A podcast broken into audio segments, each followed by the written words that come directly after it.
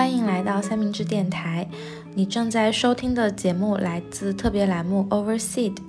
我们会在这个栏目中连接更多的三明治海外作者，让他们成为节目主播，共同看见不同社会背景下的华人境遇。本期节目，我们想跟大家聊一聊在美国住城里还是住乡下的话题。换一个国家生活，很多人都会有重新选择居住环境的机会。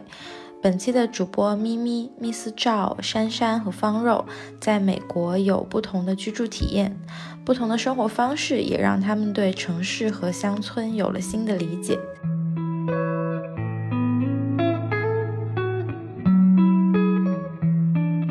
这一期我们想要讨论的话题是，在美国的年轻人是否想要逃离纽约，或者我们也会谈论一下关于住在美国乡下。就是怎么样的体验呢？我是方肉啊，我是一个刚刚从美国大学毕业的学生，目前是住在威斯康星州的州府一个叫做麦迪逊的小镇，有着二十五万人人口这样的一个地方。我是 Miss 赵，然后我第一次来美国的时候是十几年前，然后我第一次到的是 Ohio，然后当时是在 Ohio State 的，就是等于是 Ohio 的首府 Columbus，然后也是一个大学城。然后我第二次来美国的时候是在加州，然后做实习，所以就是在 Santa Monica 住了两个月。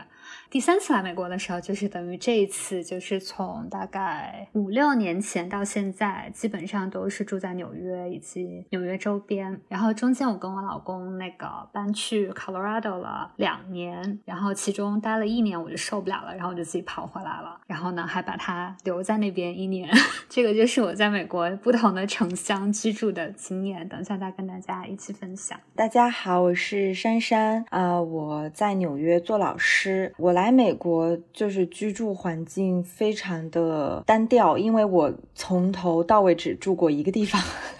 我是二零一二年来美国的，然后在纽约大学读硕士。我当时来就住在纽约旁边的 Jersey City，就是有点像，我觉得有点像曼哈顿的卫星城之类的这么一个一个地方。公共交通通勤去曼哈顿很方便，就一住就很难搬走了。然后后来我跟老公置业，然后小小的 apartment，然后也买在这里，在这里算下来，一二年年底到现在，哎呦，住了快小十年了。嗯，对，所以其实我算是。是来美国没有离开过大城市的人，然后很期待听听大家今天对于住在这种田园牧歌生活的分享，因为这是我的向往，但是又很难离开城市。嗯，大家好，我是张咪咪，搬到美国来就是四年多一点。首先，我跟珊珊一样，我我们都是老师。呃，我也是大概只居住过一个区域，然后我是住在那个达拉斯，达拉斯周围的卫星城。我们这呃大概四年搬了三次家，但是都是围绕着达拉斯周围的卫星城在搬家。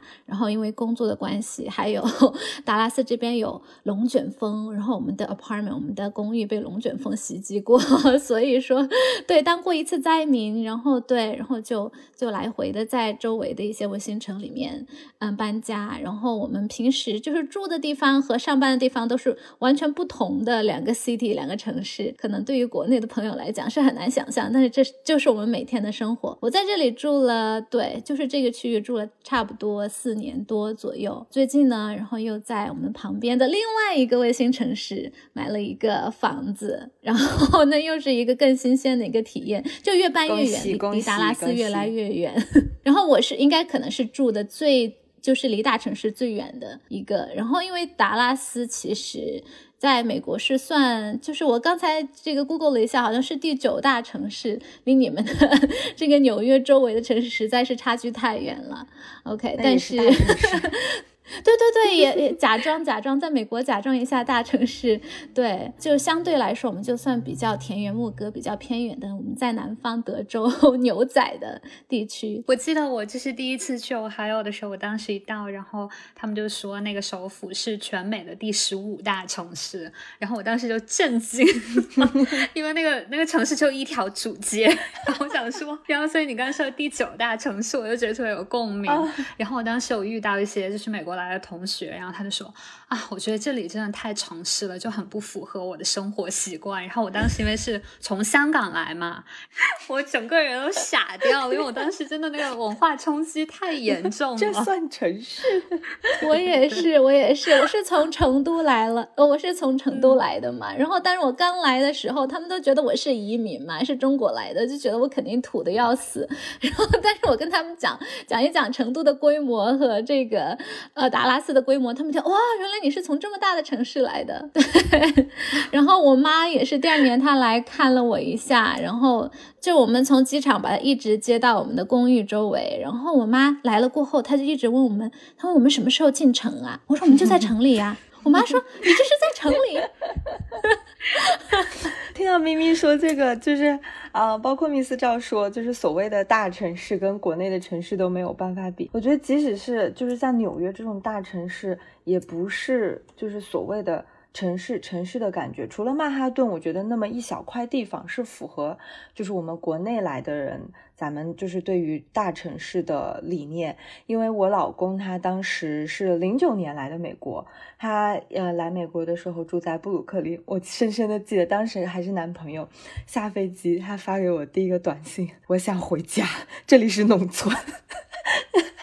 布鲁克林就是那种很乱的地方，然后我记得他当时住的房子门口就是那种地铁的高架桥，我不知道不住在纽约的朋友能能能知道我说的那种非常吵，地铁一过轰隆轰隆，然后下面全是垃圾，地铁过了那个风带着垃圾到处飞，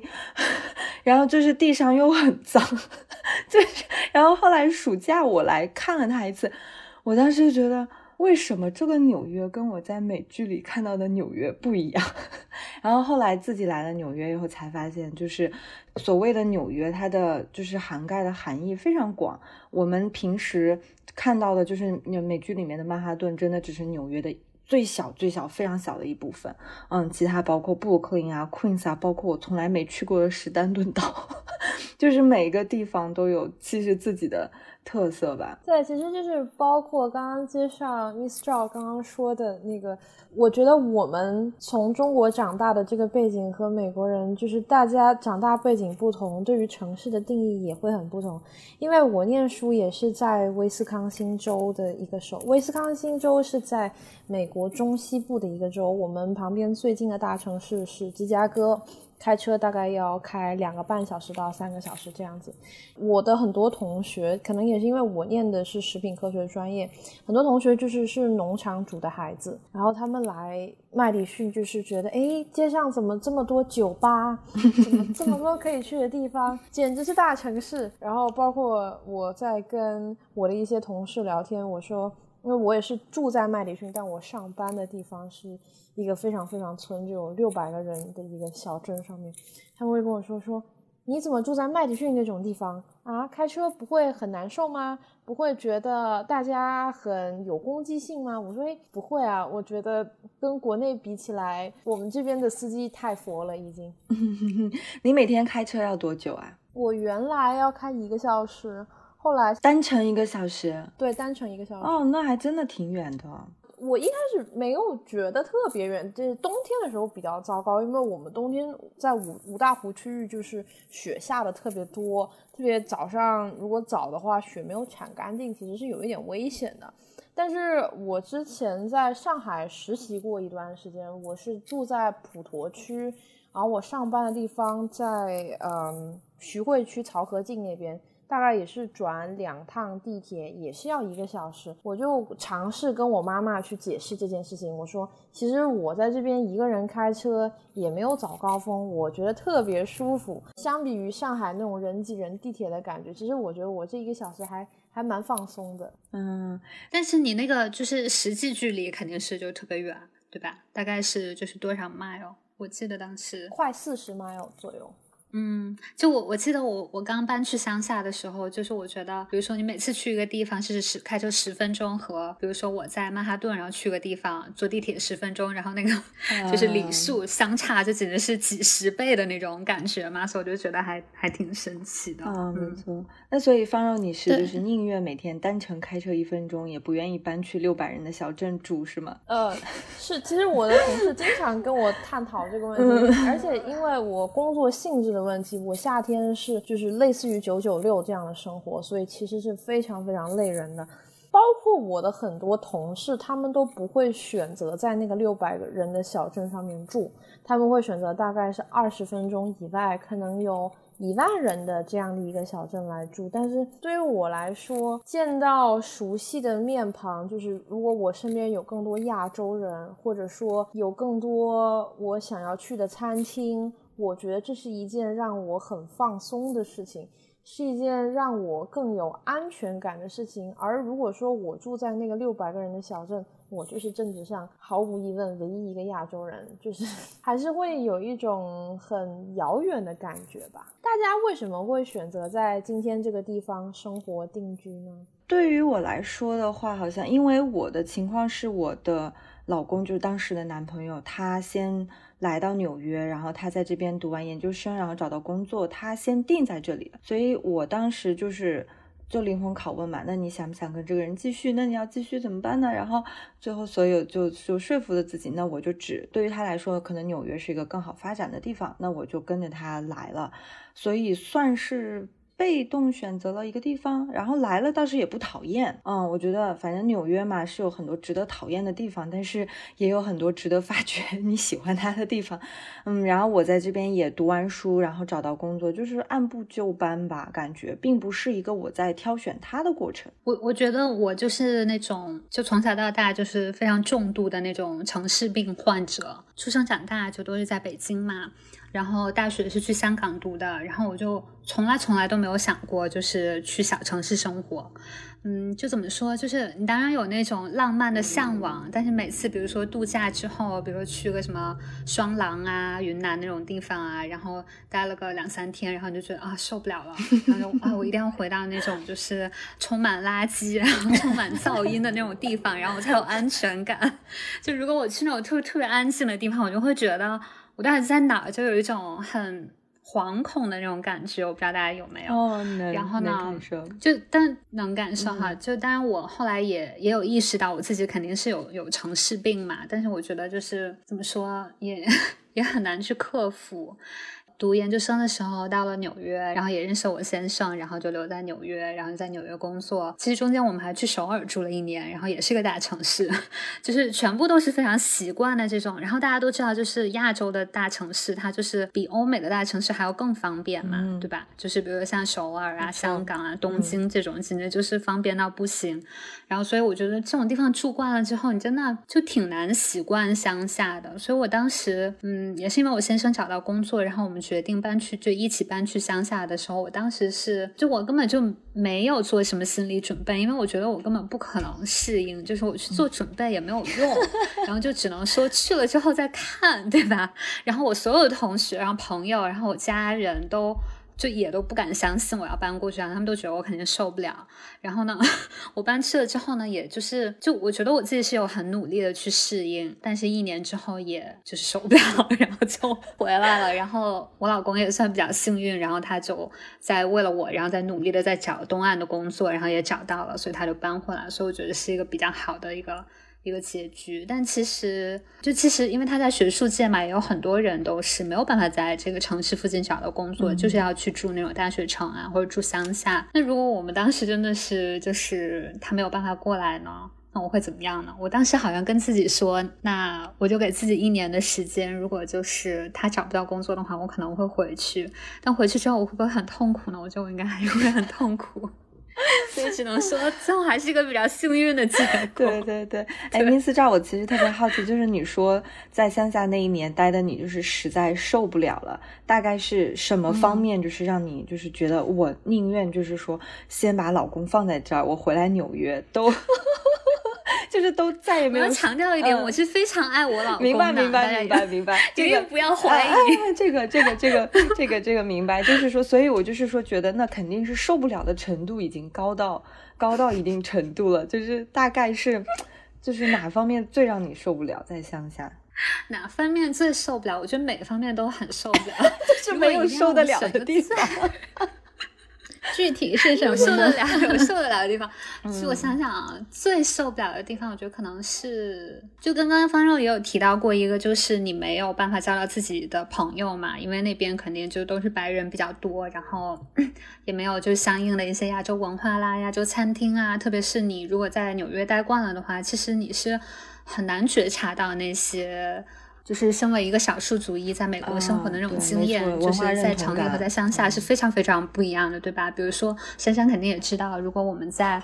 嗯，纽约的话，就身边很多朋友都是来自就全世界，对吧？然后你跟他讲什么，就大家的虽然也许他可能都不是亚裔，但是大家对于你的这种国外带来的文化，或者是你身上不同这种经验，大家都是非常认同，然后也都很能接受。然后很多东西你可以不从一说起，对吧？你可以直接从就是比如五六七八开始聊起。但是如果你在比较多白人的地方，可能就他还依然会问你啊，你从哪来呀？就是诸如此类。或者一些比较边界的那种种族种族歧视的一些问题啊等等，当然他们人都是很好的人啊，这个我是我我也是同意的。然后另外一个我觉得就是因为可能因为我的工作的原因吧，就是在那边，嗯，因为我最近刚刚换了工作，但我之前一直是做那个。文化管理和艺术管理的，所以就是在这种比较小的城市，特别是中西部这种城市，其实是没有任何这方面的工作机会的。就我其实当时也有在那边工作，但是工作的就是那种我完全不喜欢的一些朝九晚五的一些很没有意思的那种工作，所以你就会觉得。就特别是我们就是又还没有孩子，起码那个时候没有孩子，然后又还很年轻，然后你就觉得，就是你就觉得这个人生好像没有一个意义，没有一个目的的样子。然后我记得我们周末的时候可能也会去隔壁比较大一点的城市，我们那边就是丹佛是那边最大的一个城市，就可能会去丹佛那里就逛一下，就 感受一下城市的气息。但我每次去的时候，我就心情更糟，就起码我住的那个地方还算是一个。比较田园牧歌式的那么一个小镇，然后后面就都是山啊，就还很美。但是我每次去丹佛，我就觉得它就是一个非常拙劣的一个对于三五线城市的一个模仿，你知道吗？就你会觉得它集中了所有城市的缺点，然后却没有任何优点。然后每次去回来，我就更加的生气，然后都跟自己说，我以后再也不去丹佛了。但是有的时候你还是忍不住，因为你想说去吃个点心啊什么的，你就还是要去一下这样子。所以那一年确实是过的，就还蛮不开心。但我老公比我好一点啦，因为他就是比较爱运动啊那些。但其实我我觉得他也是很不开心的，他只是就是男人嘛，比较隐忍。对，而且我觉得如果他在跟我说他不开心的话，那我不是更不开心吗？因为我是等于是为了他搬过去的，对吧？那咪咪呢？呃，我跟说话没有惹到咪咪。没有没有没有，因为我的感受跟你是非常相似的，但是就我我跟那个 Miss Zhao 不一样的，就是我不是在。主动的选择我在哪里生活，德州的田园牧歌也不是我自己主动选择的，对，因为是也是我老公，因为他就是这个地方长大的，就是我们决定从中国回到美国的时候，然后就回到他的家乡，我也是一来就震惊了，说啊，这就是传说中的美国，然后就是所有的房子都是平房，最多就两三层楼，然后在达拉斯的话，也就只有最中心最中心的 downtown，然后你才可以看到真的是高楼大厦。然后就很像纽约的那种景象，但是那个区域非常小，你一旦走过那个区域过后，就外面就全都是平的，住的也是平房。你去商场，商场只有一层楼，你可以想象吗？然后就就你无限的往周围走，但是都没有上楼的地方。然后我刚来的时候，我也是震惊了。CBD 什么很 fancy 那种。对对对，我就觉得很就是跟我想象的就很不一样。然后包括外卖什么的也没有。然后开始我们来，呃，来的时候我还想啊，那我要去。找外卖，我想这个地方怎么点外卖，然后我就用那个 Uber Uber Eat，然后但是超贵，而且点起来也很不方便，各方面就是城市的这种在国内习惯的城市的方面，就在这里都没有。然后我也是很抑郁，刚开始就非常非常的抑郁，然后后来就是慢慢的，当然也就习惯了。我就记得有一年，就是我们就带着小孩去，因为我老公他的他爸爸那边的老家是在 Oklahoma，然后就是更乡下，就 Oklahoma。最大的城市，Oklahoma City 就是比达拉斯还要小。带着孩子去去见奶奶，当时我儿子就看到一棵，他当时还很小，一岁多，看到一棵树，然后他就去摸那个树的树叶。呃，就就小孩子很好奇嘛，然后那个时候我们就是他们家那边的亲戚，那些姑姑啊，什么表哥表姐的，就说，哎呀，他说你这个 city boy 没有见到过我们乡下的树。我想啊，原来我们是从 city 来的，原来我们是城里来，我都不知道。我觉得我是乡下来的，然后也就可见他们比我们更乡下。然后而且他们住的那个地方，就是我们去见去见姑姑啊，舅奶奶家还好，还在 Oklahoma City 里面，就周围还有一些买房子，然后去见姑姑的时候，我们就开好远好远的车，然后就开到就两边都全都是那种地，然后都是牛啊什么的，然后 最后开到他们家那个房子，就是他们家刚买的一个新房子，其实还是他们自己盖的，有一部分是他们自己盖的。然后放眼一望，周围没有别的房子，他们姑姑家，然后就是开，就是还开了一个，就相对在城。城中心的地方开了一个咖啡店，姑姑家那个表姐，然后就说：“哎呀，她说我们我们最近刚刚引入了呃那个什么抹茶，怎么怎么样？因为他们知道我是中国人嘛，亚洲人，就说：哎呀，你们的茶怎么怎么样？他说我们刚刚就引入了抹茶啊，我们的顾客来都觉得好奇怪呀，怎么饮料是绿色的？就他们就可见那些白人。”的族群就是对 外外界的文化，就他们有多么的无知，多么的就是不了解。后来我我们去圣诞节 去见了奶奶过后，回到达拉斯，然后当然也不是达拉斯市了，就是周围的我们的卫星城。回来过后，我突然觉得我进城了，我说我回家了，这里是大城市，因为这里有有奶茶店，有一些越越南的米粉店，然后有中国城，中国城里面有中国餐厅，然后我跟。我妈，我说，我说我们住的这个地方，我真的第一次觉得这里是大城市。我妈就说，她说你那个 China Town 还不如我们家门口的那个那个什么一个小广场，然后有几家店。她说你那个就叫 China Town 吗？然后我说你是不是觉得我这我们这里还不如红旗乡？我妈说红旗乡都比那你那儿好。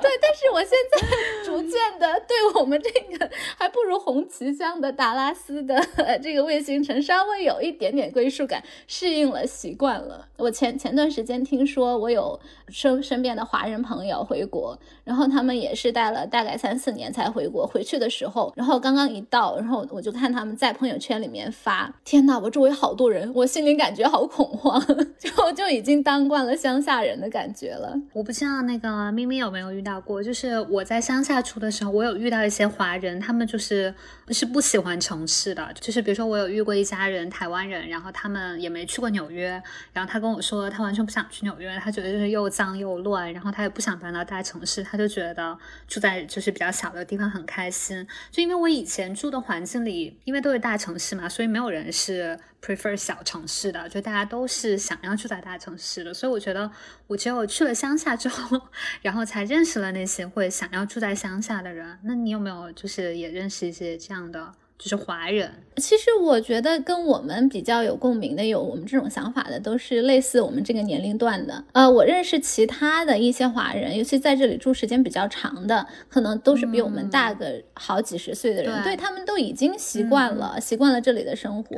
然后也觉得就是这个地广人稀多好啊，你自己一栋房子，也没有人跟你就共享这些资源。呃，而且我觉得，因为我确实是喜欢大城市，我就习惯了跟大家都住在一。一起就很像，就张爱玲讲的，就是这个大城市的这个车马声，让你觉得心里有一种安定感。我觉得我也是，我听到外面周围就是楼下有人在喊啊，有人在说话呀什么的，我就觉得很很安定。然后，但是我老公他是这里长大的，他就觉得听见外面有音乐声他就受不了。那比如说，就刚才我们家楼下在放音乐，然后他就受不了，他就带着儿子出去了。他说他不要在家里吃饭，他要出去。对，这这就是为什么我们就是最近想要买房子。他说他一定要一个独立的房子，他不要跟其他人住在一起。但是我觉得我是完全相反，我有时候我在我们住在也是住在公寓里面，然后我在这个厕所里面，然后就听到有时候楼楼下冲水哗的一下，然后还会影响到我们这个马桶里的 那个震动，然后我就觉得很安定，我觉得我是生活在人群当中的。但是我老公说你有神经病，我不 孤单。对，他说你为什么会这么奇怪？就是就大家都想住独门独户的，就别人冲水都会影响到你，你居然会觉得 很舒服。其实接上刚刚就是咪咪谈论的一点，就是为什么大家会有一些华人选择在农村住。我知道的一些例子，一般就是一个亚洲妈妈，就是中国或者台湾妈妈，他们就是嫁了一个白人，然后他们会在就是跟着他们的白人丈夫一起在比较村的地方，可能自己会开一个华语学校，然后他们也会很享受那边的地方。像我之前去过。我在威斯康星州，就是北边有一个小镇，它有一个大湖，就是每一家人家里都有一艘船，就是大家就很喜欢那种平时出去钓钓鱼啊，或者出去划划皮划艇啊这样的感觉。还有，因为我是在威斯康星州，威斯康星州最著名的是威斯康星花旗参，然后我在大学的时候 也是组织过一些活动，就是。找就是赞助商嘛，赞助商就会有这种华人开的花旗参农场。哎，我也认识一个叔叔，他是本来是在国内是读医的，是一个读医的博士，然后觉得花旗参是一个对人身体很好的东西，所以就他自己讲弃医从农，所以专门就跑过来美国种花旗参，然后也是在这边，孩子也在这边长大，这样。所以也是，我觉得跟职业的选择以及理想生活图景有很大的关系。就想问咪咪，就是接着刚刚方肉说的那件事情，我就是想问，因为。那个咪咪就是她嫁过去嘛，就所以肯定她很多家人啊，然后朋友啊都在那边。然后我我有一个朋友，她也是嫁到北卡，然后所以她现在就是住在北卡。她老公就也是白人嘛，所以她公公婆婆就人都非常好，然后非常开明。所以我觉得就是，那你嫁到这个家庭，然后身边有很多家人啊朋友，然后有很多 support system，就我觉得肯定还是。就是跟我们这样的，哎，虽然说我婆家也在这边，但因为他们也是移民嘛，所以就是那种感觉肯定还是不一样的一个感受。所以也可能就是像刚刚方肉说的，就是很多嫁过去的话，可能就会选择住在乡下那边。但是我就不知道，如果他们本身就是，如果他不是嫁过去，我觉得也有很多华人，就是他们就是两个华人嘛，然后他们也会定居在那边。我就不知道他们会不会觉得就是很孤独，特别是。Regarding race 这个问题的话，就是会不会感觉很不适应？我可以回答第二个问题，我觉得咪咪可以回答第一个问题。第一个问题就是说，觉得好像我是嫁到这边来，这边婆家在这边，然后有一个大家庭，这也是我之前想象的。但是你知道吗？美国人就是非常的 出乎我们的意料。呃，又是一个文化，这个对对，因为我们是我们当时选择说住在什么地方，主要就是因为他啊，他爸爸妈妈在这边。但是就是我们搬过来之前前两年，然后他妈妈过世了，然后当然就是说他爸爸还在这边。然后我们搬过来过后呢，当然他爸爸在这边就帮我们安定下来，然后也帮我们就找公寓啊什么的，做了很多事情。但是我们搬过来过后一年之内，他马上他爸爸。然后就又结婚了，然后呃新的婆婆，然后她就没有住在这周围，然后他爸爸，然后马上就就嫁到新的城市去了，然后就丢下我们在这个陌生的地方。无所依靠，对，就是这种状态。但是我周围还是有很多，就是从中国来的，就是也是在达拉斯周围。因为其实呃，最近几年达拉斯也是发展是比较快的，包括很多加州的一些呃 tech company，他们的一些总部都搬到达拉斯这边来了。所以说这边就是说整个机会来讲还是很多的。所以说你要找华人朋友还是还是找得到的，没有那么乡下。对，对我刚想到就是 Miss 赵第二个问题就是说如。就是两夫妻也比较年轻的，然后都是华人，都是就是一代移民，选择住在乡下。因为我小姨家在北卡，就是真的就是大农村，她的朋友都是你说的这种情况，就她的华人朋友。然后他们是反而我发现了，他们不理解我们这样的想法。我我我后来总结了一下，因为有一次感恩节，我记，因为我每年会去我小姨家，大概住上一个星期，就那一个星期我觉得很舒适，就是你从大城市去到一个乡下，好像度假一样的感觉。但是说实话，你让我长久住在那儿，我也不确定我能不能住得下去。就是出门就要开车，首先对于一个。驾照挂了三次的我来说，就是一个很不友好的环境。Anyway，然后他有一次感恩节，我小姨就是叫了一些她的华人朋友，然后来家里面。他们的情况就是比我稍长几岁，然后都是两夫妻，比如都是高知家庭，都是博士啊或者什么的。然后他们在那边北卡的是一个科技城这么一个地方，然后就是很多。嗯，科技公司，但是不是说就是不是，嗯，不是搞 IT 这方面的科技，就是一些，呃，生物公司啊，然后农业公司啊，就是这种公司，然后在那边，大概就是这么这么一个背景。然后后来他们就一直很好奇，问我跟我老公说，你们在那边的收入，意思就是说我们这边的科技城的收入比纽约也没有低特别多，但是我们的花销又非常非常的低。你看我们三十多万、四十万可以买一个大豪宅，你你们在纽约就是。是连个厕所都买不了，然后就说纽约环境又很乱、很脏、很差，他们无法想象我们的生活。然后他们问了我们这个问题，说你们为什么要待在纽约？对，就很像 Miss 赵问说为什么要待在乡下？对，所以我觉得是很有趣的一个视角。对对对对对，你说的太对了。我朋友也是，就是四十万左右买了一个大房子。啊，对对对，然后住的很开心。对，是后来我就发现可能。我后来觉得，对于一代移民来说，可能跟你一开始的落脚点也有关系。我不确定，就是他们很多人就是一来也在大农村读书，然后很多人是来读博士的，就是很多很多年在那儿。你在读博士的过程中就成家了，生了小孩，然后这样子你可能携家带口在 relocate 这个成本又很大。然后完了，你有小孩，你的身上的负担可能也会比较重，你可能会会选一个没有纽约这么。Tough 的这么一个地方，所以我觉得有很多种因素吧，嗯。我觉得你说的那个落脚点真的就是很重要，就特别是如果我们是读书来的话，就是第一个那个学校肯定你跟他就是有很多的感情，而且你也非常熟悉，而且因为你就是作为学生的时候，你可能面临的一些压力啊，不管是社会上的还是生活上的都比较小，所以你对那个社区就你会感觉那个社区对你的友好的程度也比较高，嗯，然后你自己也觉得很喜欢那里。像我就是一直以来我都还是最喜欢上戏，就我觉得如果有机会的话，我还是希望可以搬回。上戏，嗯，就是我现在就依然觉得上戏是就曼哈顿最好的地方。我也是，然后我先生也是，因为他也是在上戏读的博士嘛，所以他在那边十年，然后所以我们两个都是很喜欢那边。所以我觉得也是我，然后我去乡下遇到的那些博士啊，就是那种华人第一代移民的，他们也都对自己的学校，然后自己那个圈子很有感情。我觉得确实是可以理解。嗯，对，当时我跟我嗯老公在被问到。为什么你们一定要待在纽约？我一时有点回答不出来。然后他们帮我们总结了，说：“嗯，那是因为你们还没有小孩，等你们有了小孩，你们就会搬走了。”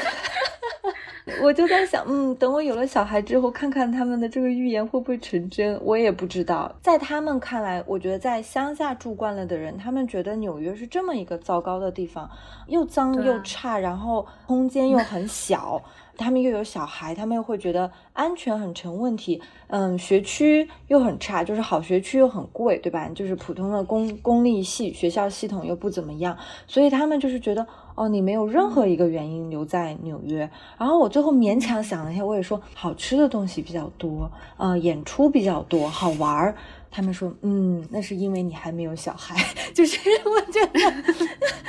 对，我觉得这个我非常有发言权，这也是我最近刚刚经历过的。对我们想最近在买房子，然后经历的就是有这样一个过程，就是思考到底要住在什么地方。我们现在住的地方其实离 Dallas 它的就是市中心。就是就是它最中心的地方是比较近的。然后我们工作的地方呢，说其实也离 Dallas 比较近。但是我们现我们在买房的过程当中呢，然后就是不断的在往外面延伸，不断的在往外面找。然后因为我们就就发现，其其实，在达拉斯中心工作的人是非常多的，但是大概就是中产家庭，然后都是尤其是家里有小孩的，都不会在达拉斯周围去买房子，都会跑到很北边去，然后周围的一些卫星新城市去去买房子，买大房子，独门独院的，哪怕每天通勤开很很远的车，然后跑到达拉斯去工作都可以。为什么呢？我们这次买房就是整个经历了一趟过后，我就发现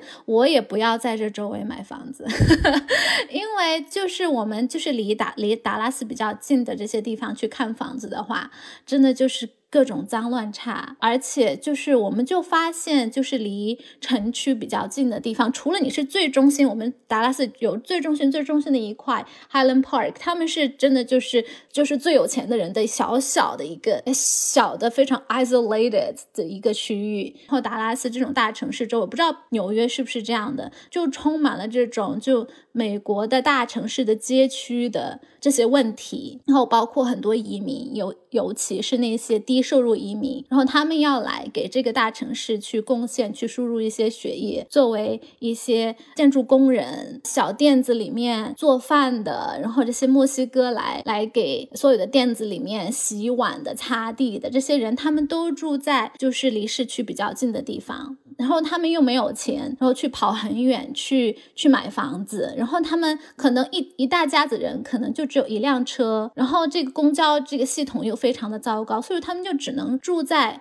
离市区比较近的地方，然后就我们找房的时候，离中心比较近的地方呢，就是这样一个情况，然后就明显的看得到他们的整个卫生条件、整个治安是逐渐的在往下降。然后我们甚至看到有的有的房子门口就挂着牌子，就说我们家里是有枪的。你敢在这里买房子？敢在这里住吗？而且这些地方我们都会看房子的时候都会看学区，离市区比较近的学区都非常非常的糟。糕，然后当时我们选房子的时候就说一定不要选在达拉斯的学区的房子，然后我们没有说一定要上最好的学校，但是也不能那么差，就觉得很难接受，就小孩以后在那样的学校里面学习。相反来说，就是家庭情况稍微好一点的中层或者中层以上，都会在就是离市区稍微远一点的地方。然后我们就发现，可能就是真的去远一点地方，对以后小孩的教育来讲要好很多。而且我们买房的时候还真的就。去看，然后就是有一个 app，你可以去看它的治安、它的 crime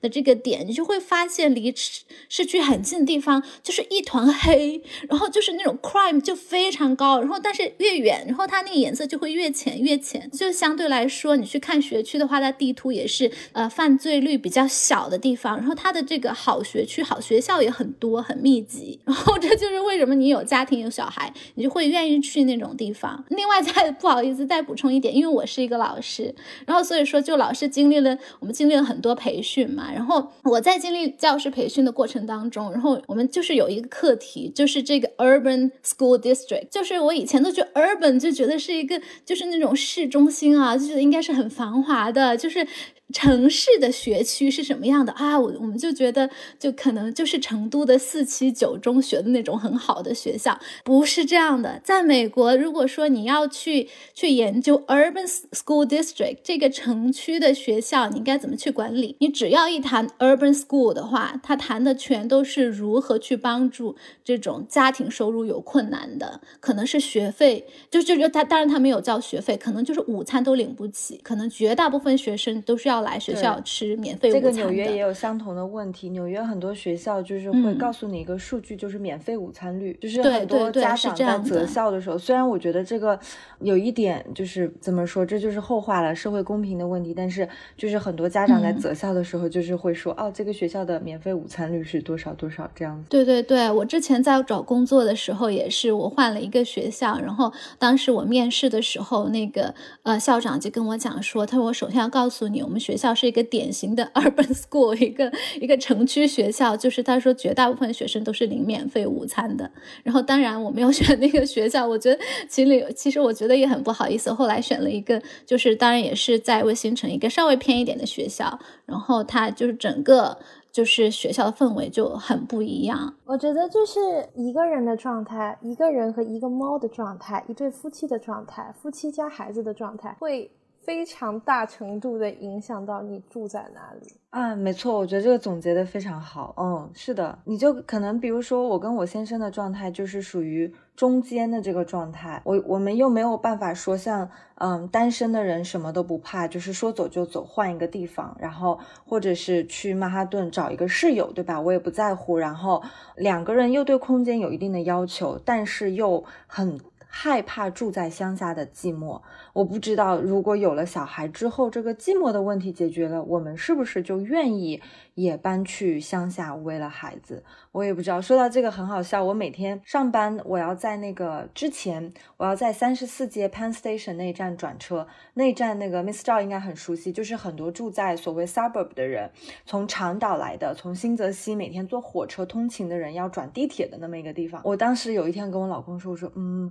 我们以后绝对不要。绝对不要搬去乡下。我说，因为我每天看到那些就是一张张没有灵魂的面孔，就是你能，你就是能看到那些人。因为我认识一些这样的人，就是。嗯，基本上工作早时间早一点的，可能有的人要六点多一点点就要出门，要开车去火车站，然后在火车站再坐火车，然后坐完火车再转地铁，然后去你想要的地方，能单程一两个小时这样子。然后我看每次看到就是那种 Penn Station 就下来就是还没有睡醒的上班族，然后我就有时候在心里会给这些人编故事，就是 suburb 里面有一个家，然后有一个有一个妈妈，然后三个小孩，我觉得这个人是这样。样子，我们公司的那些中高管就有很多那种，比如住在康州，然后学校都是最好的学区，然后单来回单程两个小时的那种，我真的。我觉得我没有办法想象这样的生活，这也是为什么我就暂停了这个买房子的计划嘛。我就觉得我好像没有办法想象自己每天。我觉得在纽约这个 还挺常见，因为我现在在学校是一个私立学校嘛，然后有我我们就是学校有的家庭就是你说的这样，就是家里 locate 在康州，因为就是康州尤其是就是做 hedge fund 什么的人比较多，他们必须就是 locate 在那里，但是他们又想小孩在纽约上学，就是很多的妈妈。开着车每天一个多小时带着小孩，嗯，小孩我觉得也是，也能看出来他们在教育方面的。就是投资吧，不仅是钱的投资，就是时间和精力。然后不仅要开车从康州到纽约来上学，有的小孩还有运动，对吧？运动很好，然后还要再开车去长岛或者是 Queens 什么地方，然后去球队训练，然后训练完后要再开车回康州。然后有的人就是纽约一个 apartment，然后康州一个一个 house，或者新泽西一个 house。对对对，是我我也有朋友现在是这样，就是那那你呢？你有什么？想法对未来，我不知道。我有时候就在跟我老公说，我说之前我很抗拒搬去乡下，但是现在可能周围有小孩的朋友越来越多，包括我们也在做这个打算吧。可能确实就是会，你站在小孩的角度，哎，是不是给他一个大一点的空间会比较好？尤其是在看曼哈顿，你知道，呃，那个环境，有时候你在想，他真的不是很适合 小朋友，就是小小朋友，嗯，你可能会想让他有一个可以骑自行车的地方，对不对？嗯，你想让他有一个和街坊邻居的小孩，像我们小的时候可以一起玩打篮球安全的地方。但是这个通勤，我也是觉得我没有办法做到，我们俩两个人单程。一个到两个小时的通勤，所以我就说，如果嗯，pandemic 结束，因为他现在还在 work from home，home，我必须要回去上班。如果他们单位可以让他一直 work from home 的话，不妨是一个解决方法，就是至少有一个人可以在家，然后这样我就可以做每天出去上班的那个，然后跟他说，嗯，孩子就交给你了，这个家就交给你。我们家就是这样子。就是打算这样子，就在我的美梦当中是这样。然后我就很，我就像 Mad Man 那那些通勤的男人一样，每天坐着火车。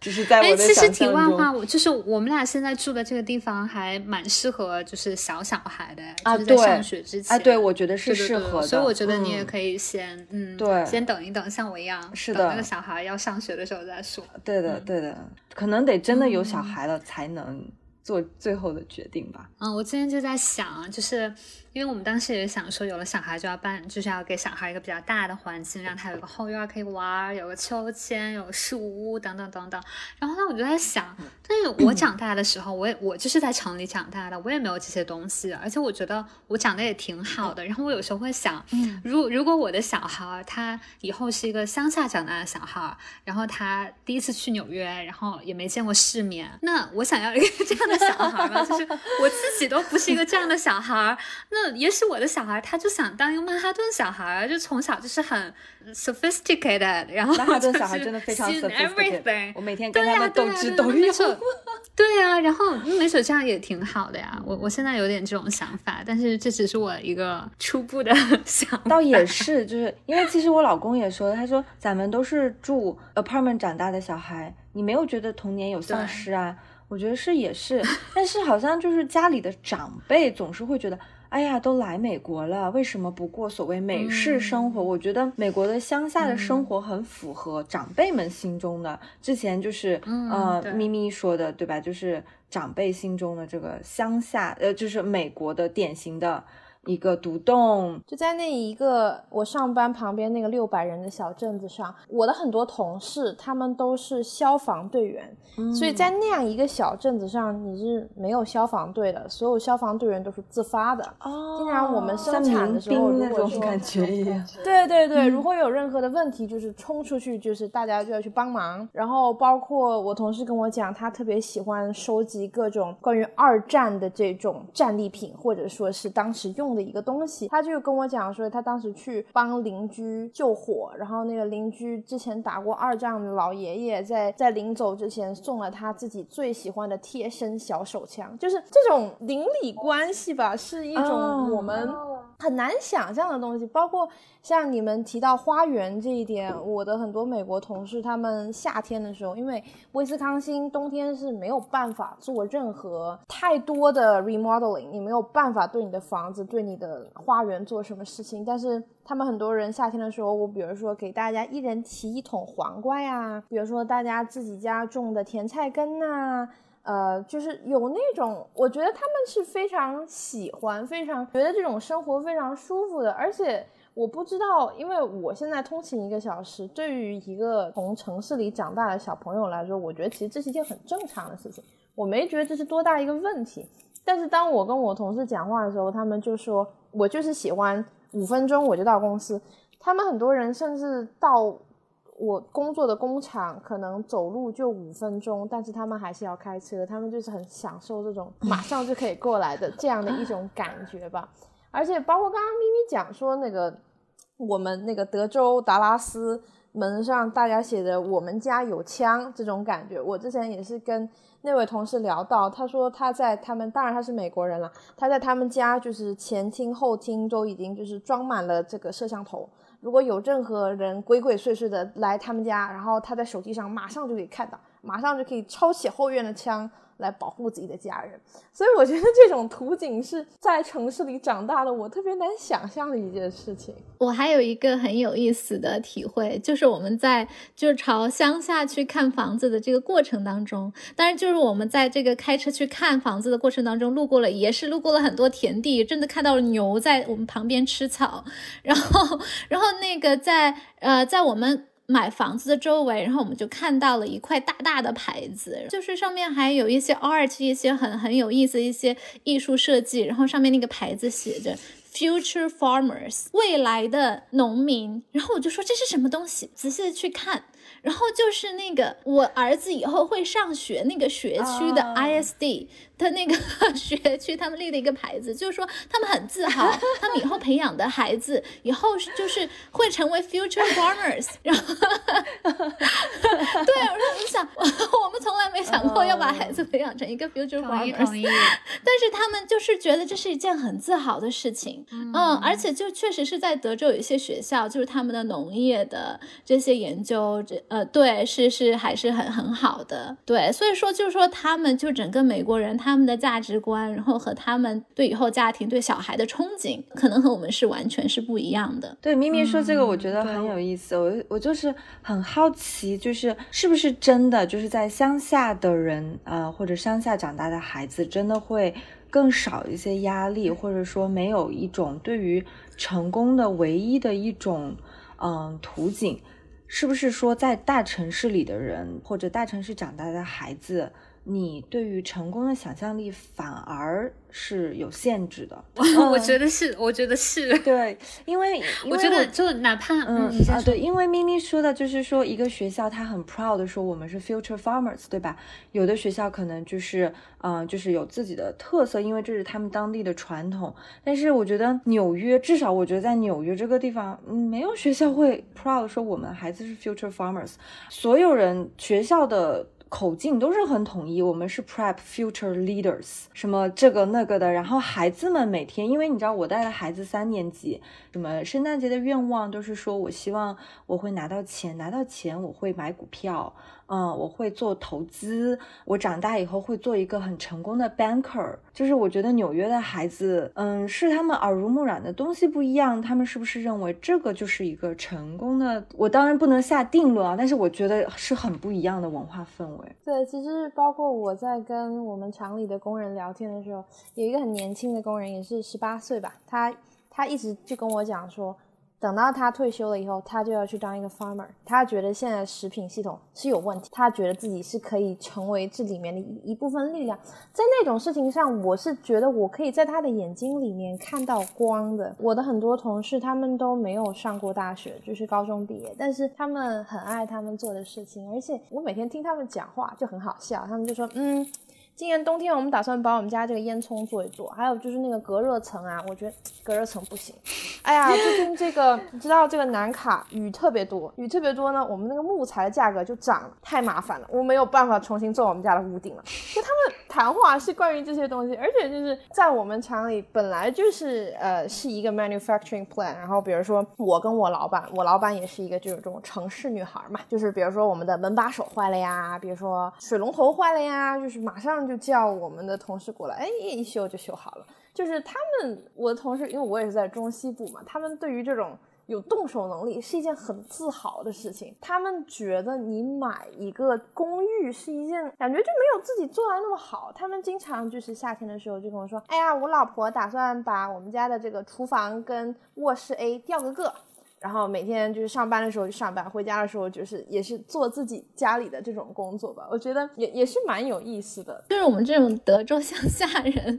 来给乡下人 证一下名，就是说，对，就是刚才对你们讲，就是说，好像在纽约的小孩，他们可能就是更就是把自己的人生目标都就定在要 future leader，或者说 financially 要怎么怎么样。但是我觉得其实他和这个当农民 future farmer 他是。不是相冲突的，而且就是说，因为我我教书的那个学校，然后它也是，就是说我们的这个学校的 school model 也是 future leader，然后也是 college prep 也是这样的，就是说其实还是还是志在培养，就是呃相对精英来讲的这样一个群体，当然可能没有这个珊珊的这个学校这个私立学校这么精英化，然后但是就是说他们哪怕是这样，就是说还是非常看重教育的，但是呃就是每年会有有。那么一两天，然后他们会有一个主题，就是所有就是鼓励所有的老师和学生全都穿上这个 country style 的衣服。然后我还没有，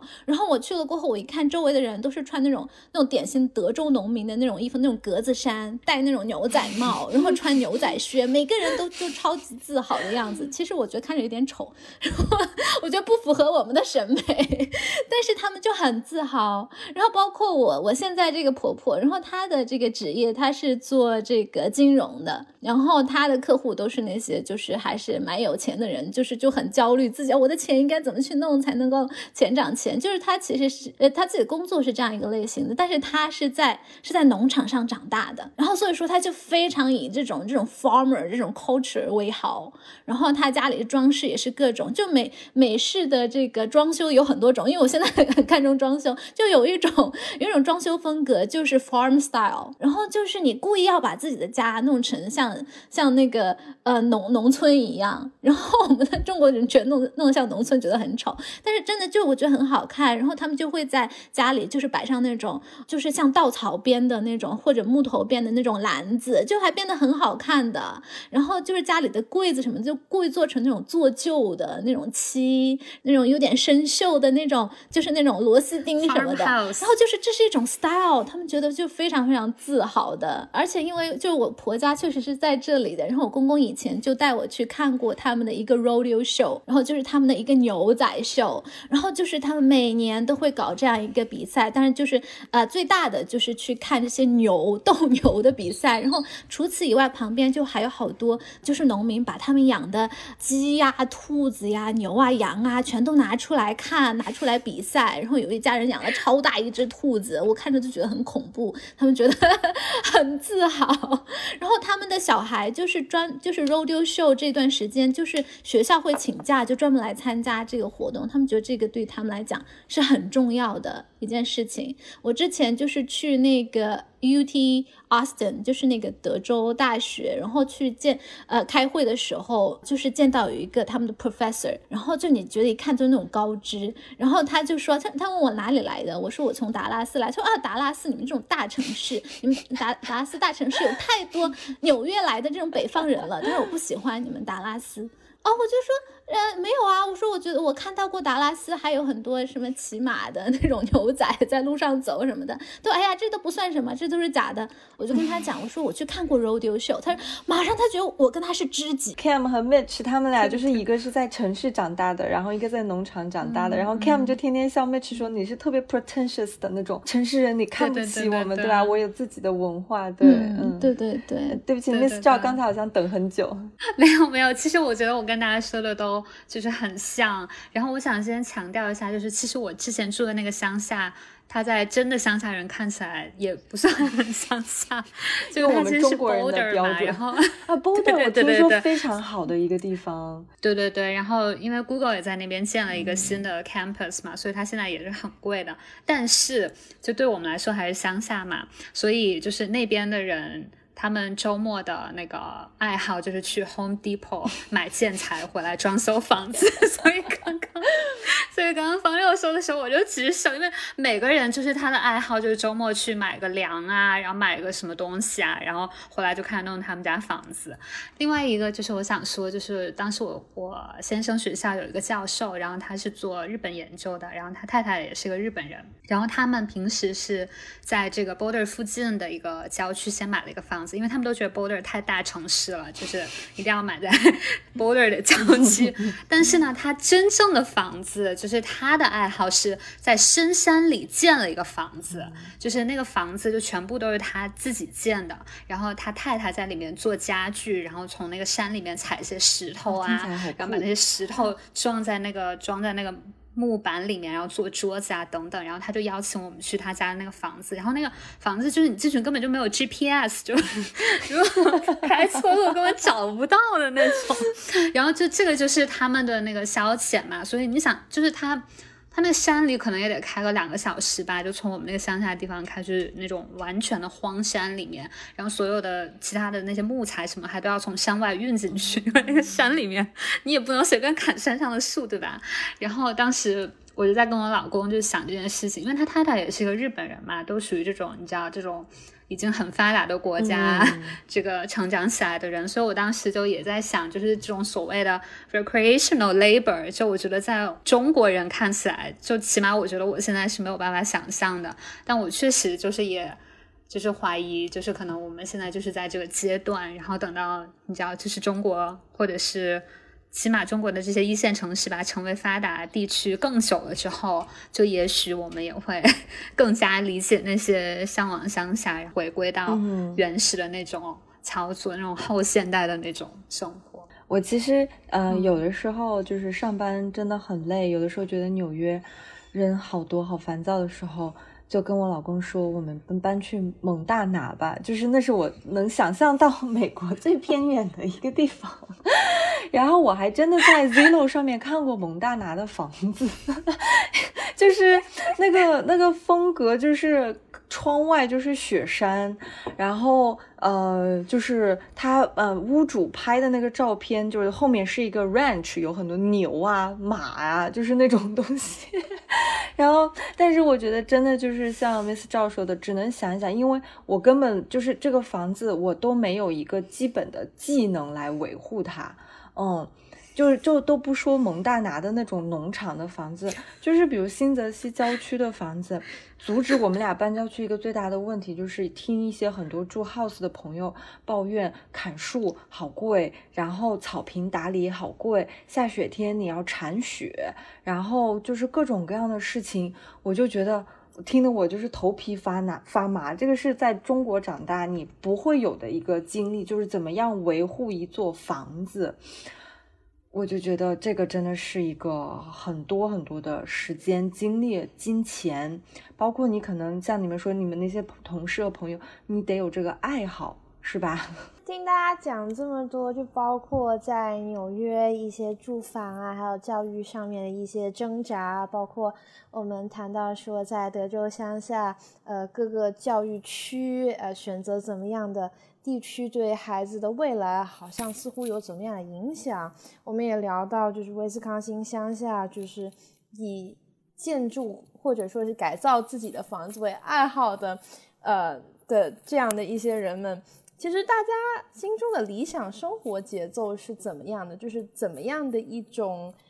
地点会让你觉得你更能够得到一种理想的状态？其实对于我来说的话，如果刨除那些维护房子的经历和工作，我可能我是一个可以离开城市的人。对，现在阻止我的就是听别人说这个草长长了。然后收到罚单了，吵死了，收到罚单了。然后你家后院乱了，然后又收到罚单了。我就想到当时看张爱，张爱玲有一句话，我当时不理解，她好像是《公寓生活记趣》吧那篇文章，她大概意思原话我忘，大概意思就是说，真正的隐私是住公寓的人才有的。嗯，因为公寓你关起门来没人能看得到你，就是反而住住这种 house 住住这种独栋的房子你是没有隐私的。我当时就是特别不能理解，然后来美国之后我能理解，对，就是因为你们家前面后面对吧？别人家如果都在搞一些装修，你们家不搞，包括圣诞节、感恩节，他们你看你看，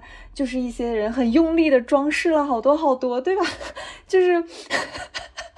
我觉得，我觉得这方面我是真的不行，没有那个时间、精力和爱好，没有这个爱好。嗯，如果刨去这些的话，比如说乡下的安静、乡下的空间、乡下生活的没有那么大的压力，可能这些是我更向往的。我觉得麦迪逊是一个很很神奇的地方，它它不是一个很大的城市，但是它也不是小村庄。我之前。也是去过小村庄之后回来，觉得麦迪逊简直是世界的心脏，宇宙的中心。在这样一个地方，它拥有美国呃 per capita 最多的餐厅，在这样的一个城市里面。然后包括我现在住的这个地方，楼下是一家做手工巧克力的。旁边是一家卖红酒的，还有一家就是做自己家酿造的啤酒。对面是一家老挝餐厅，斜对面是一家泰国餐厅。就是他人没有特别多，房价没有特别过分，但其实还是有这种所谓我这个阶段所向往的小资的文艺的生活的。就是纽约让我没有，就是目前没有办法离开的最大的原因，就是纽约的这个。文化氛围就是，当然是 before pandemic，就是纽约的这个文艺演出市场，那确实是别的地方没有办法比拟的，而且它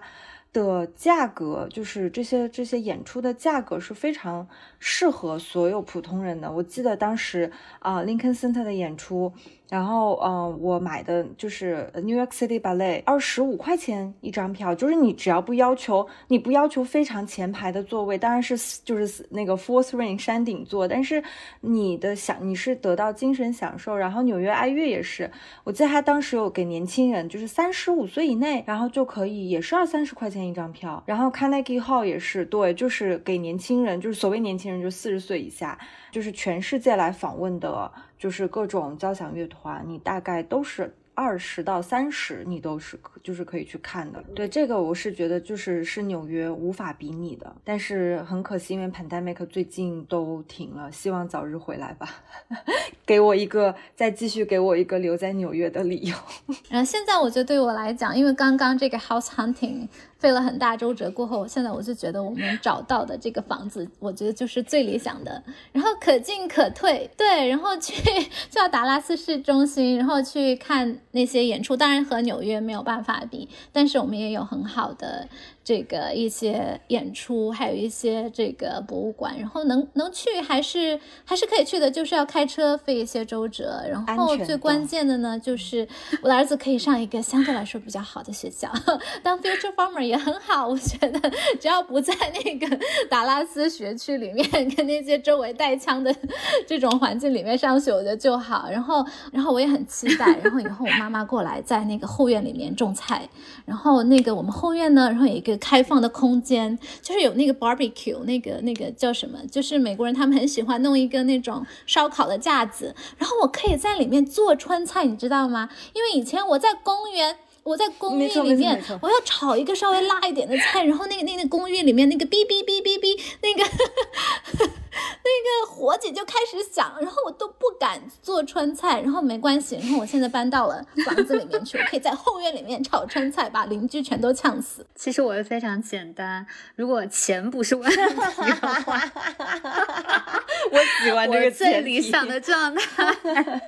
最理想的状态就是在城里买一个 brownstone 啊，我觉得这个是最好的，对不对？这是非常理想了，嗯嗯。然后，但是如果这个钱是问题的话，那那我觉得，比如说在 Brooklyn，然后买一个稍微大一大一点的房子，也许也也有一个前院，有一个后院或者怎么样，我觉得可能算是个比较居中的一个选择吧。就是既离市里又很近，但是同时也可以享受到一点点宁静和稍微远离一点点的这种生活。然后希望也是一个比较好的学区，这样子。其实听下来，我觉得大家离自己的理想生活状态还蛮接近的。所以其实对，但是听一下大家关于不同地区这样的一个想法，我觉得真的还蛮有意思。因为真的是不同的人喜欢不一样的环境，然后我们会做不一样的事情。今天就谢谢大家，我们今天的播客就先到这里。好的。感谢你的收听，你可以在小宇宙 APP、苹果 Podcast、网易云音乐、喜马拉雅、QQ 音乐和皮艇 APP 收听到我们的播客节目。欢迎关注我们的公众号“三明治”，了解更多与三明治有关的内容。另外，也很欢迎你加入到我们的写作项目——每日书和短故事中，写下你的故事，记录你的生活。我们下期再见。